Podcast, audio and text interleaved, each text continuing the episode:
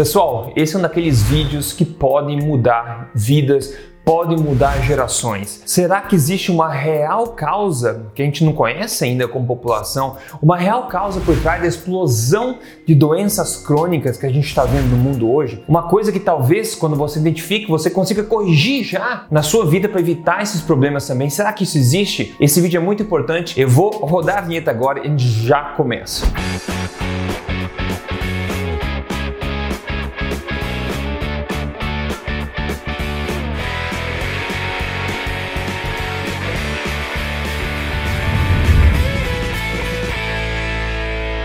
Tudo bem, pessoal? Rodrigo Polesso aqui, especialista em ciência nutricional e também autor do livro best-seller. Este não é mais um livro de dieta que você encontra nas principais livrarias, mas mais importante do que isso, eu tô aqui semanalmente tentando contar para você as verdades sobre estilo de vida saudável, saúde, emagrecimento, tudo na lata, baseado em ciência e doa quem doer. E esse vídeo é muito especial porque você vai investigar junto comigo aqui. A gente vai tentar encontrar talvez o maior suspeito de todos por trás das doenças, da explosão de doenças crônicas no mundo hoje, como diabetes, como resistência à insulina, né, como obesidade, como problemas cardíacos, como câncer, como asma, uma variedade enorme, um leque grande de doenças cardíacas, né? Será que o culpado disso talvez não é o que estão falando pra gente há décadas, mas seja algo diferente? Segundo o próprio CDC, que é o Centro de Controle de Doenças americano, né, doenças crônicas basicamente são doenças que continuam né, ao longo do tempo, que aparentemente também não têm cura, como essa que eu já falei, asma, né, obesidade, diabetes, câncer, problemas cardíacos, etc. E tem uma verdade que é inegável, né? É que o mundo nunca esteve tão cronicamente doente. A pergunta de ouro aqui é por quê? Então agora veja comigo, à medida que a gente vai tentando identificar um suspeito principal, eliminando outros suspeitos que são aqueles que eles mais dizem pra gente por aí, ok? Eu vou utilizar aqui um excelente artigo é, como base, escrito pelo Jeff Knobs, então quem quiser ver depois está na descrição em inglês. E aqui a gente vai utilizar os Estados Unidos como base para a gente analisar esses dados, porque é um dos países, é um dos maiores países do mundo, um país que o, o Brasil, por exemplo, sempre tenta né, se, se espelhar, e também é um país, um dos mais cronicamente doentes que a gente tem no mundo hoje. Então tem muita aprender com os Estados Unidos. A primeira coisa que a gente pode ver nesse primeiro gráfico aqui, a gente vai ver vários gráficos, nesse primeiro gráfico é a quantidade, a prevalência de doenças crônicas na população. A gente vê aqui que na década de 30, década de 40, era de apenas 7,5%, ou seja, 7,5% da população tinha doenças crônicas, essa que a gente acabou de falar, né? E à medida que a gente vai subindo aqui as décadas, né, vindo mais para a modernidade, digamos assim, a gente vê que é uma reta basicamente, onde já em 2000 a gente tem 45,4% e em 2020 2020, 60, é até engraçado, 60% da população tem alguma doença crônica, pessoal. É engraçado porque é ridículo como é que a gente chegou nesse ponto, mas isso é assustador. E segundo o, o CDC, né, o próprio CDC, doenças crônicas, segundo eles, são desenvolvidas por causa de quatro fatores. Tá? Aqui na, na, na opinião deles são as causas. O primeiro deles é tabagismo, é, é fumar. O segundo fator é falta de atividade física. O terceiro fator é o excesso de consumo de álcool. E o quarto fator é a má nutrição. E má nutrição, na opinião deles, significa basicamente uma dieta baixa em frutos, uma dieta baixa em legumes uma dieta alta em gordura saturada e sódio, por exemplo. Agora vamos ver se isso de fato procede, para a gente entender por que, que tem essa reta gigantesca, essa explosão de doença cardíaca. Vamos ver se faz sentido que essas quatro coisas causam esse problema. A primeira delas é o tabagismo, é o fumo. Veja comigo aqui este gráfico muito elucidativo que mostra a porcentagem de pessoas que fumam nos Estados Unidos ao longo das décadas. A gente vê que o hábito de fumar caiu 70% em 66 anos, enquanto as doenças crônicas continuam subindo, né? Então é meio que impossível que a queda de alguma coisa esteja causando o aumento de uma outra, se essa coisa é uma causa da outra, né? Não faz sentido, né? Aliás, a prevalência de câncer também, se a gente olhar a prevalência de câncer nos Estados Unidos, ela tem aumentado ainda, né? Então a gente vê 5,39% agora da população com algum tipo de câncer, que é uma doença seríssima. Então, novamente, a gente vê uma queda brusca no tabagismo, né? De 70% basicamente, enquanto a gente tem um, um contínuo é, estável e um pouquinho de aumento ainda na questão do câncer também, que é uma coisa também triste. A gente sabe que fumar é uma péssima ideia por vários motivos. Eu tenho vídeo aqui sobre fumo, é só você procurar fumar aqui no meu canal que você vai achar. Fumar é uma péssima ideia. Mas parece que fumar não é um dos principais suspeitos da causa dessas doenças crônicas que a gente está vendo hoje em dia, porque, como a gente falou, para que alguma coisa possa causar outra coisa, essa primeira coisa precisa pelo menos estar associada com a outra, né? Digamos, se um pequeno aumento no o aumento do fumo é associado a um aumento de doenças, né? Então as duas coisas são associadas. Agora, se uma coisa cai e a outra coisa aumenta, é impossível, né, que exista uma relação de causalidade entre as duas coisas. Porque uma coisa para causar precisa pelo menos estar associada. Então o fumo aqui parece que não é um dos principais fatores, apesar de ser uma coisa completamente desaconselhada. Vamos para o segundo aqui. Será que é a falta de atividade física que deve estar causando essas doenças crônicas? Está muito sedentário. Bom, segundo o CDC, de novo, né, o órgão oficial do governo americano, eles recomendam uma atividade física de mais ou menos 150 minutos por semana de um exercício de intensidade média, por exemplo, né? Aqui eles têm o seguinte, então, ao longo das décadas, veja esse gráfico comigo aqui, a gente vê que as pessoas têm se exercitado mais ao longo das décadas, ou seja, mais gente da população está preenchendo esse pré-requisito de se exercitar pelo menos 150 minutos na semana. Então a gente vê que na verdade as pessoas estão, mais gente está se exercitando, né? Então a gente começa a coçar a cabeça, né? É claro que a mudança do estilo de empregos hoje em dia, onde a gente fica mais sentado, né, mais sedentário, é verdade, do que empregos que eram um pouco mais ativos no passado, né? Mas esse é mais um detalhe, é importante, é um detalhe, mas no geral a gente vê que a população, pelo menos comparada a antes dos anos 2000, né, mais de 20 anos atrás, a população era menos ativa, segundo os próprios aspectos que o CDC considera, do que hoje. Então, peraí, se a população está ainda mais ativa do que antes, então provavelmente não é a falta de exercício físico que está causando essa explosão de doenças crônicas, porque as pessoas estão exercitando mais. Então você começa a coçar a cabeça, irmão. Vamos ver se não é o terceiro ponto que ele diz então, que é o excesso do consumo de álcool, né? Então vamos ver mais um gráfico para você, olha lá, consumo de álcool ao longo das décadas, né? Lá na década de 60 era 109 calorias mais ou menos por dia, daí subiu um pico na década de 80 a 185 calorias em média, né, vindo de álcool por dia, e daí meio que se manteve estável ao longo dos últimos anos, uma pequena caída aí, e hoje está em 161. Então, parece que as pessoas não estão bebendo mais nas últimas décadas, à medida que existe essa explosão de doenças crônicas nas últimas décadas concomitante. Então parece de novo, não tem uma associação aqui, uma associação meio que inversa. Então parece que o consumo de álcool também não é a causa dessa explosão assustadora de doenças crônicas. Bom, só nos resta então falar sobre o quarto ponto aqui, que é a má nutrição. E aqui você vai gostar de ver esses aspectos, tá? A gente sabe que a, a, Escola de Saúde Pública de Harvard, ela é bastante enviesada em direção a uma alimentação baseada em plantas. A gente sabe, isso é uma forte ideologia na, na Escola Pública de, de Saúde Pública de Harvard, né? Mas de qualquer forma, eles fazem vários estudos e um deles é o que eles chamam de índice de alimentação saudável, porque eles fazem pesquisas e estudos na população. E segundo a, a própria, né, a Universidade de Harvard, no estudo recente que eles fizeram, eles disseram o seguinte: a boa notícia durante o estudo que foi de 1999 até 2016, é que os participantes melhoraram o seu índice de alimentação saudável, graças ao maior consumo de carboidratos de alta qualidade, ao maior consumo de proteína de plantas e gorduras insaturadas e mais baixo consumo de açúcares adicionados. Então você vê no gráfico aqui que esse índice de alimentação saudável nas últimas décadas veio aumentando, segundo eles, né? Então, peraí. Então a população está basicamente seguindo as diretrizes alimentares, está seguindo esses órgãos dizem para elas, né? A população basicamente está fazendo isso nas últimas décadas, né? Inclusive o índice de, de alimentação saudável está aumentando ao longo das últimas décadas. Então, como pode a gente ter aquele gráfico que a gente viu de explosão de doenças crônicas. Como pode as duas coisas acontecerem ao mesmo tempo? Veja esse gráfico aqui de obesidade, por exemplo, que é extremamente assustador. Você vê que é um gráfico que está aumentando cada vez mais. Hoje a gente tem 42% da população dos Estados Unidos obesa, não é acima do peso é obesa, 42% da população, né? 42%. Na medida que em 1980 era 13,7% somente. E até agora a gente viu várias dessas causas que eles disseram pra gente, os suspeitos, que basicamente não parecem ser suspeitos, porque não existe nenhum gráfico parecido com esse até agora.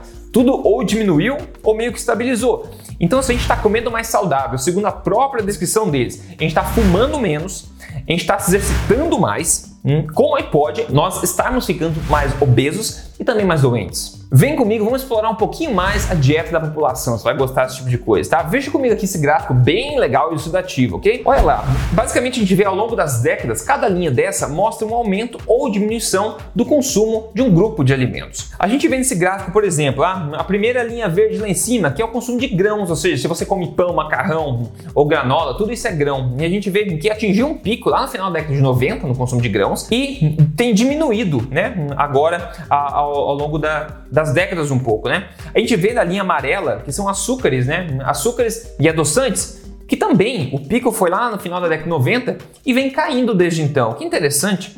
A gente vê essa linha vermelha, essa linha vermelha só tem subido bastante, né? Interessante, é o que? São óleos vegetais, que têm subido bastante.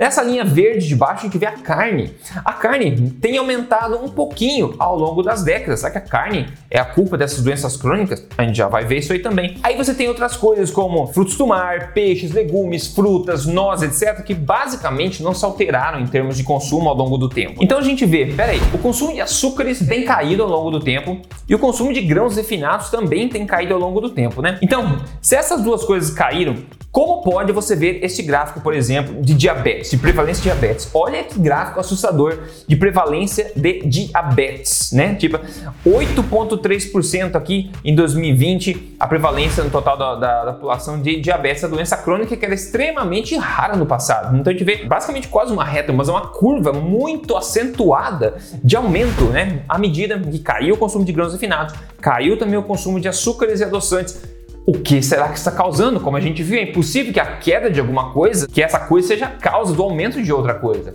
É impossível. Então, como é que a gente pode ver? É impossível que isso seja o principal ou a principal causa. Se uma coisa cai e a outra coisa aumenta, é impossível que essa coisa que caiu seja a principal causa. Pode ser que contribua, claro, mas é impossível que seja a principal causa. Porque, de novo, para que exista causalidade, é importante que exista pelo menos uma associação. Então, é impossível que uma associação inversa venha mostrar a causalidade, né? E como eu falei, laticínios, ovos, frutas, legumes, etc., tudo meio que se manteve, né? Se manteve o mesmo ao longo do tempo. Então isso aí não precisa nem analisar, porque se manteve igual. Então é impossível que a mesma coisa que a gente venha fazendo, do nada resolveu fazer mal. Então a gente anula esse tipo de coisa também. Então, das coisas que cresceram mais notoriamente nesse gráfico ao longo das últimas décadas são duas. A primeira, né, óleos vegetais, e a segunda é o que eles chamam de carne, né? Interessante. No entanto, esse aumento de carne, que foi bem menor, digamos, do que o de óleos vegetais, né? O de carne, ele veio basicamente, exclusivamente do aumento do consumo de carnes brancas, que são as carnes mais saudáveis, né? Segundo o que eles dizem pra gente por aí. Basicamente do consumo de frango e também de peru, de aves, né? No geral, a gente pode ver nesse gráfico que eu tô mostrando pra você aqui agora, que é muito bacana também, que mostra o consumo de carne e diferentes tipos de carne ao longo das décadas. E a gente vê que frango, essa primeira corzinha laranjada aqui, é o que mais subiu todas as carnes desceram, diminuíram em consumo. O pessoal está respeitando as diretrizes, comendo menos carne vermelha. A gente vê a carne vermelha aqui na cor amarela, nesse gráfico, você vê que infelizmente ela vem caindo, né? O consumo de carne vermelha vem caindo. Então, peraí, a carne vermelha não deve ser a causa, porque ela está caindo à medida que essas coisas aumentam, né? Então a gente está vendo isso. Será que o frango é a causa? Hum. o frango provavelmente não é a causa, né, pessoal? Porque teve aquele aumentinho pequenininho, aumentinho pequenininho de carne, assim, de frango no caso, e a gente vê aquela enorme curva de diabetes, de obesidade e doenças crônicas, né? Mas beleza, uma das coisas que aumentou foi o consumo de, de carne no total aí, né? Interessante. Será que foi a gordura saturada e o colesterol, talvez, que causou esse problema? Bom, vamos ver os dados comigo aqui novamente. Veja só essas curvas aqui que mostram muito claramente, ó. O azul aqui mostra o consumo de gordura saturada ao longo das décadas. Você vê que basicamente se manteve o mesmo, sobe, desce, sobe, desce e mantém o mesmo. Não teve um aumento do consumo total de gordura saturada na dieta, então é impossível que isso esteja causando problemas. Aqui da linha verde, o que a gente vê? O consumo de colesterol, que também se manteve basicamente estável, até caiu um pouco ao longo das décadas. Provavelmente não está causando nada, né? E a gente vê a primeira linha de cima amarelo é o consumo de sódio, ou seja, a população está escutando também as diretrizes e vem comendo menos sal, menos sódio. Então, o sódio se manteve o mesmo, gordura saturada se manteve a mesma e o colesterol se manteve o mesmo. Mas que estranho. Então, o que será raios que está causando esse aumento gigante de diabetes, obesidade e doenças crônicas? Será que é a proteína animal? Né? Será que é a proteína animal? Ah, talvez seja isso. vamos ver os dados. Veja comigo esse gráfico que mostra exatamente, ó. Em azul é o consumo de alimentos de origem vegetal, que é exatamente o que eles dizem para a gente fazer. Coma menos animal e coma mais vegetal. A população tem feito isso. Então houve um aumento ao longo das últimas décadas, que é um aumento considerável de ingestão de alimentos de origem vegetal. Ah, então será que comer mais legumes e frutas está causando doenças é, as doenças crônicas, obesidade, diabetes? Não sei, aumentou. O que não está causando, que a gente pode ver, são os alimentos de origem animal, que você vê na linha vermelha, que basicamente tem se mantido estável ao longo do tempo. Então, peraí, alimentos de origem animal não mudou o consumo. Então, estranho que esteja causando aquele aumento gigantesco, né? Uma coisa que não mudou. Então, a gente está fazendo basicamente tudo certo, né? E a gente tá, não está conseguindo entender porque está causando essa calamidade de saúde pública. Bom, faltou analisar um enorme suspeito aqui que a gente vai ver agora, né? E pessoal, está curtindo esse tipo de vídeo, tá? Passa para frente, faz um favor, compartilha aí, passa para frente, manda no WhatsApp ou, ou posta nas mídias sociais. Eu acho que muita gente poderia se beneficiar disso do vídeo como esse, principalmente do que vai vir a seguir agora, ok? Se você não segue o canal, já certifique se seguir o canal e ligar a notificação. E eu estou nas mídias sociais também, eu estou no Instagram, só seguir lá Rodrigo Polesso, no Telegram, se conecte eu tento compartilhar com você essa melhor informação que eu tenho para ajudar você a viver uma vida aí mais saudável e em forma, tá, com, com, mais paz mental e longe desses problemas, ok? Então me ajuda a compartilhar esse tipo de informação, eu agradeço bastante. Então, o próximo suspeito, o grande suspeito aqui, na verdade o único que sobrou, são os óleos vegetais. O óleo vegetal, pessoal, é uma substância nova que nunca antes na história da humanidade foi consumida nessa quantidade. É uma substância que você só consegue produzir com complexos processos industriais, que só são possíveis hoje com grande tecnologia. Então, até o começo do século XX, a gente nunca consumiu nada de esses óleos vegetais. Óleo vegetal, o nome correto seria óleo de semente. São óleos onde eles extraem esses óleos né, da semente das plantas, como soja, semente de girassol, milho, canola, etc. Então, essa é uma substância nova que nós adicionamos na dieta humana no começo do século XX e que explodiu em consumo. Veja esse gráfico comigo aqui do consumo de óleos vegetais desde o começo do século XX, pessoal. Parece com qual gráfico? Parece com os outros gráficos que a gente está vendo, né? Então teve um aumento astronômico do consumo de óleos vegetais e dentre os óleos vegetais o que mais cresceu foi o óleo de soja, né? A gente tem outros óleos como de semente de algodão, que não é tão comum no Brasil, mas de canola, óleo de semente de girassol, etc, óleo de milho. Todos esses óleos de semente aumentaram o consumo e o consumo total de óleo vegetal é extremamente grande, né? Então nós estamos fumando menos, né? Nós estamos nos exercitando mais, nós estamos comendo menos gorduras saturadas, nós estamos comendo mais legumes e frutas, comendo menos sódio, comendo menos gordura, a mesma coisa, gordura saturada, e as doenças crônicas continuam aumentando. Todos os suspeitos parecem não serem tão suspeitos agora quando a gente olha um gráfico desse, né? Será que os óleos vegetais poderiam ser o real suspeito? Talvez a real causa disso tudo, né? A gente não sabe com certeza, mas a gente tem bons argumentos aqui para tentar pelo menos investigar a fundo isso aqui, né? O gráfico do consumo de óleos vegetais basicamente é o único gráfico que se associa muito próximo dos gráficos de diabetes, de obesidade e de doenças crônicas, né? Então, se você vê esses gráficos ao mesmo tempo, você vê um padrão. Você consegue ver um padrão que não existe com as outras coisas que a gente viu. A gente vê um padrão muito parecido, inclusive em magnitude. E note que no começo do século XX, pessoal, o consumo de óleos vegetais era basicamente nulo, era muito, muito, muito pequeno, muito pequeno.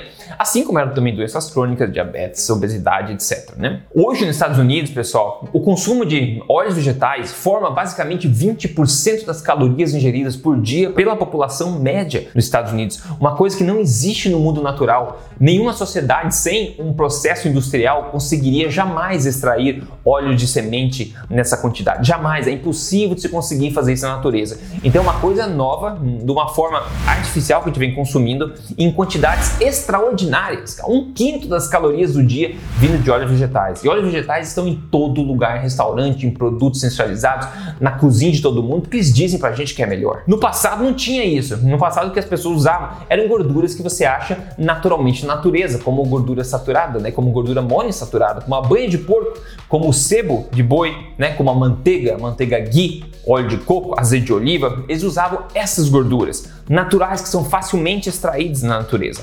Então, somente no começo do século XX começou essa explosão de óleos vegetais. Então, será que há décadas a gente tem ouvido as recomendações erradas e a gente meio que deixou o real suspeito passar disfarçado pelas sombras? À medida que a gente apontou o dedo para carne vermelha, para gordura saturada, para proteína animal, para os exercícios, para o tabagismo, para esse tipo de coisa, a gente vê agora olhando friamente os, os fatos, os gráficos, que a maior parte dessas coisas caiu em consumo ou se manteve igual, então é impossível que isso esteja causando uma explosão de outras coisas. Eu acredito pessoalmente que óleos vegetais são bem provavelmente a coisa mais tóxica que nós, seres humanos, estamos ingerindo hoje, em quantidades completamente incompatíveis com o mundo natural. Existe uma ciência enorme por trás de várias facetas do óleo vegetal, mostrando como isso impacta negativamente nossa saúde de várias formas. E, inclusive, há vários anos aqui nesse canal, eu venho levantando a bandeira contra os óleos vegetais. Você pode ver, já gravei vários vídeos aqui há mais de 5 anos, 4 anos atrás, mais de 4 anos atrás, o primeiro vídeo que eu gravei levantando a bandeira sobre isso. Eu convido você a ver esses vídeos depois também.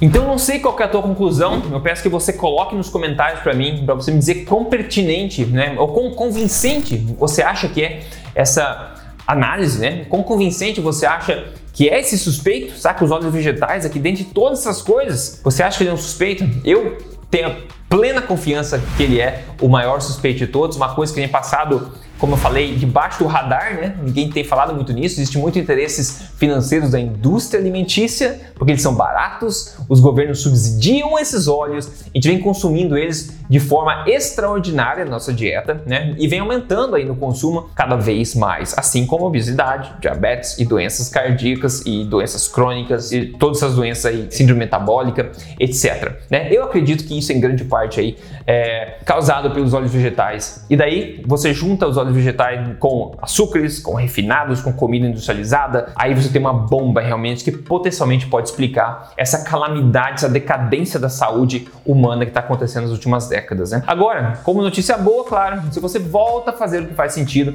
você volta a fazer o que eu explico no meu livro, nos meus programas de emagrecimento, nesses vídeos aqui gratuitos para você, você vê coisas extraordinárias acontecendo no espelho. Quem mostra pra gente hoje, olha aqui, o Rafael Constantino falou o seguinte: ó, Bom dia, só quero te dar um retorno porque acho acho importante para você se fortalecer no que você faz. Muito obrigado. Eu perdi 42 quilos até o momento com os seus vídeos. De 150 foi para 108 e continuo emagrecendo. 42 quilos emagrecidos. Veja que a foto antes e depois, 42 quilos é uma enorme diferença. Então, quando você volta a comer de forma como nossos ancestrais faziam e otimizar isso para favorecer o emagrecimento, você vê resultados incríveis acontecendo de saúde e também de emagrecimento. Se você quer um programa de emagrecimento, se o foco é emagrecimento, você quer fazer de forma diferente, comprovada, Entra aí em código emagrecerdevez.com.br, é meu programa oficial de emagrecimento, tenho certeza que pode ajudar, porque já ajudou várias dezenas de milhares de pessoas aqui e todo santo vídeo eu mostro um caso de sucesso para você, ok? Pessoal, esse vídeo é muito importante, me conte nos comentários o que você achou e por favor me ajude a passar isso para frente, compartilhe com seus amigos, as pessoas que você gosta, isso pode levantar uma bandeira vermelha e as pessoas podem ainda em tempo fazer uma mudança positiva na dieta delas e que sair serem mais saudáveis saudáveis e evitarem fazer parte dessa terrível estatística de doenças crônicas, né? Então me ajude a passar isso para frente, espero ter sido útil a gente se fala no próximo vídeo.